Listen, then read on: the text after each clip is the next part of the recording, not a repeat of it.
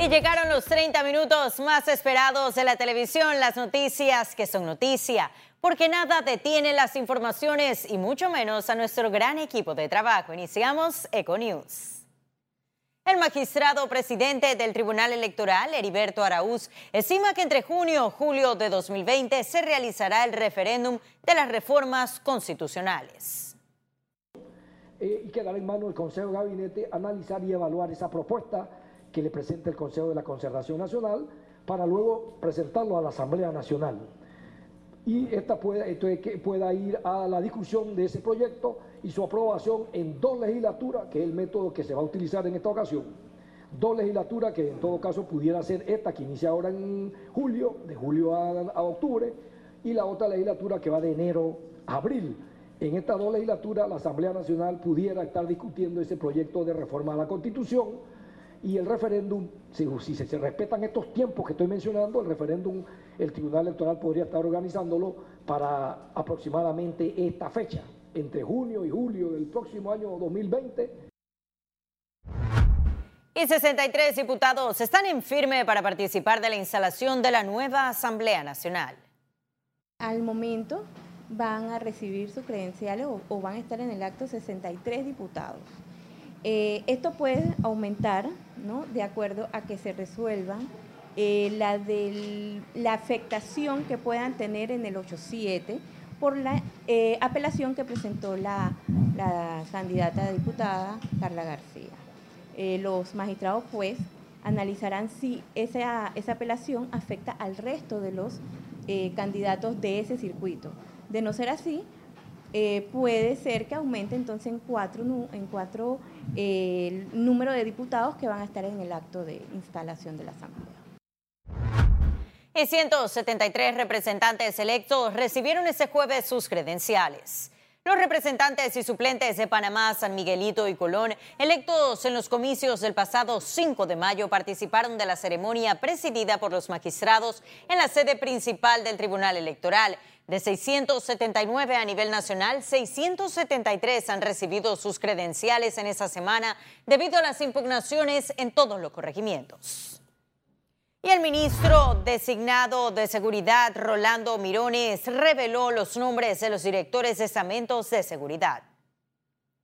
Para el Servicio Nacional de Fronteras se designó al comisionado Oriel Ortega Benítez y a Roger Mojica como subdirector. En el Servicio Nacional Aeronaval al comisionado Juan Manuel Pino Forero como director y Ramón Nonato López subdirector. Y en la Policía Nacional se designó al comisionado Alexis Muñoz como subdirector, quien acompañará al director de la institución Jorge Miranda.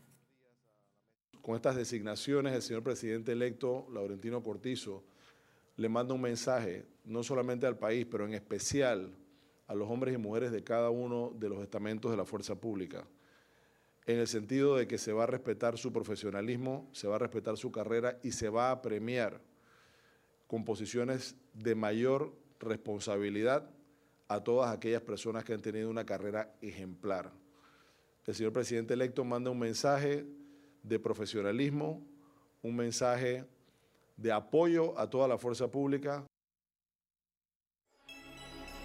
Informe especial.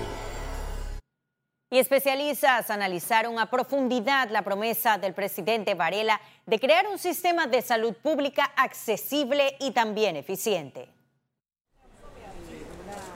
Ya han pasado cinco años desde que en campaña Juan Carlos Varela prometió mejorar y sanear las estructuras de los hospitales y centros de salud en todo el país. Lo que se ha demostrado durante estos cinco años es mucha improvisación, muchas decisiones tomadas a la ligera que no han venido realmente a resolver el problema. De verdad que eh, es bastante preocupante.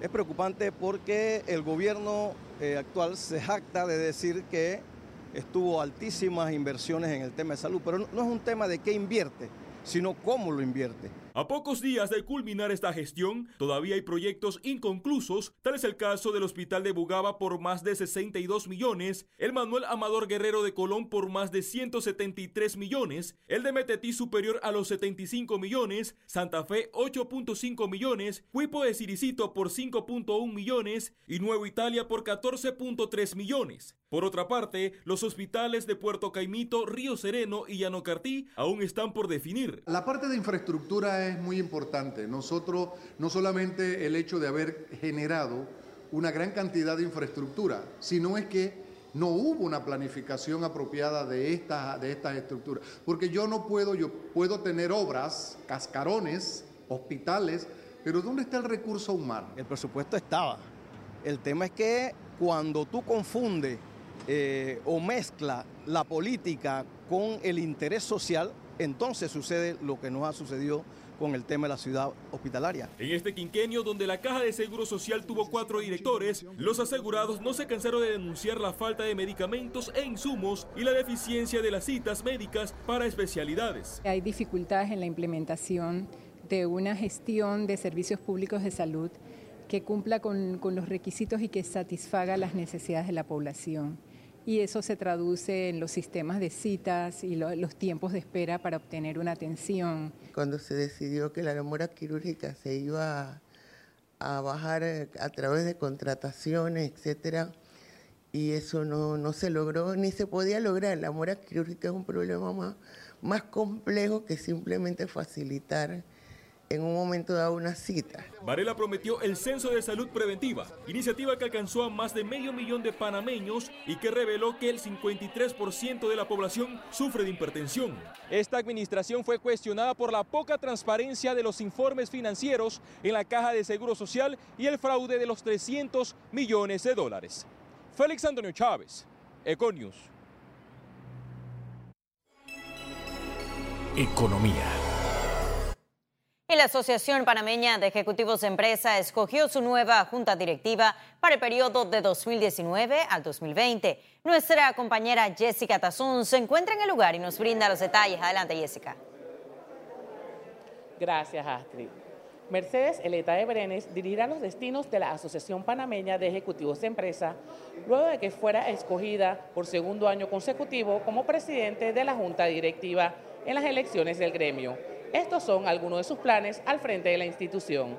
Yo acepté la invitación de optar por un segundo periodo y hemos renovado la mitad de la Junta Directiva, o sea que el 50% de la Junta Directiva saliente se mantiene y me acompaña y tenemos cinco miembros nuevos para la Junta Directiva entrante en absoluta equidad, cinco hombres y cinco mujeres y lo que pretendemos es darle seguimiento al trabajo que se hizo en el año anterior.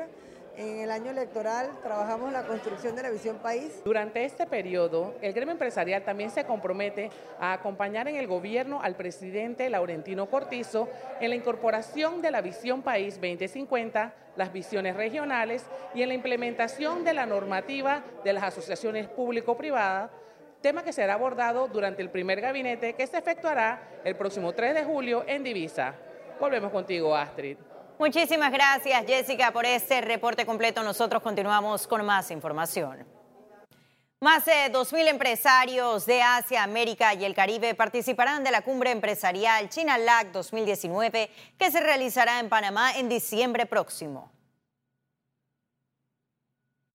El Centro de Convenciones Atalapa será el escenario de China LAC, el evento empresarial más importante entre compañías chinas y países de América Latina. Eh, y el año pasado, durante la duodécima versión de esta cumbre, celebrada en Zhuhai, provincia de, provincia de Guangdong, en el país asiático, recibimos la bandera para hacer Panamá el centro de las relaciones comerciales y de negocios entre China, Latinoamérica y el Caribe. Del 9 al 11 de diciembre próximo tendrá lugar la cumbre empresarial que se celebra anualmente con una edición en China y otra en Latinoamérica. Nuestro país hizo historia cuando el gobierno actual decidió establecer relaciones diplomáticas con la República Popular de China.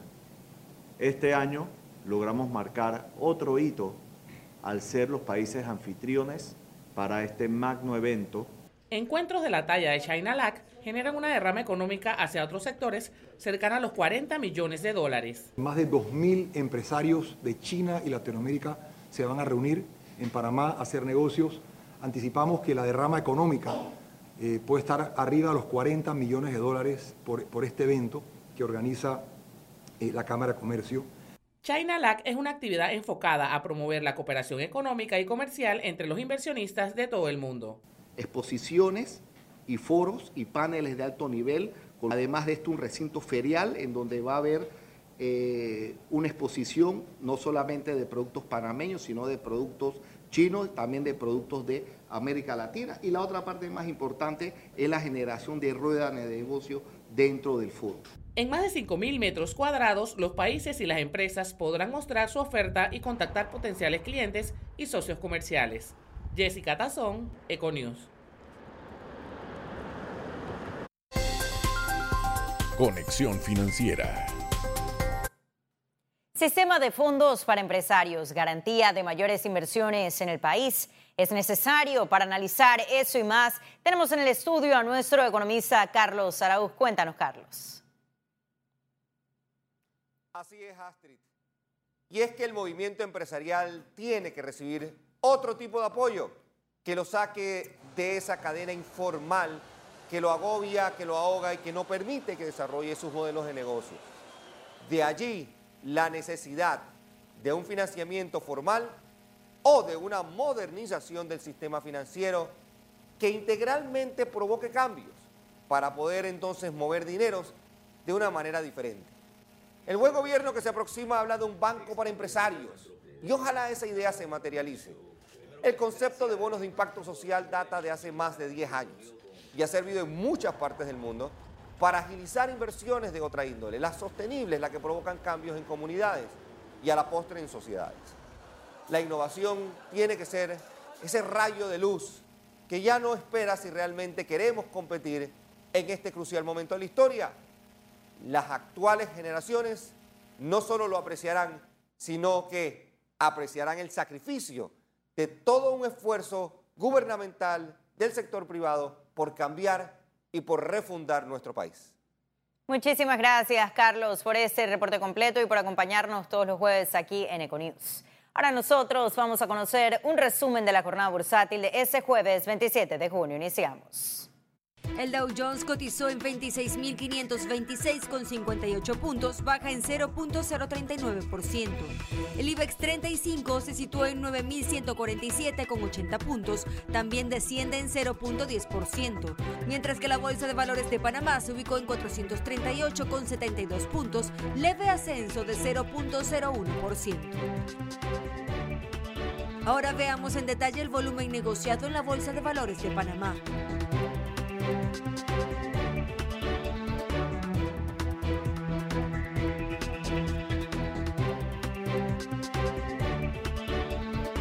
Total negociado 97 millones 117 mil 421 con 58 centavos.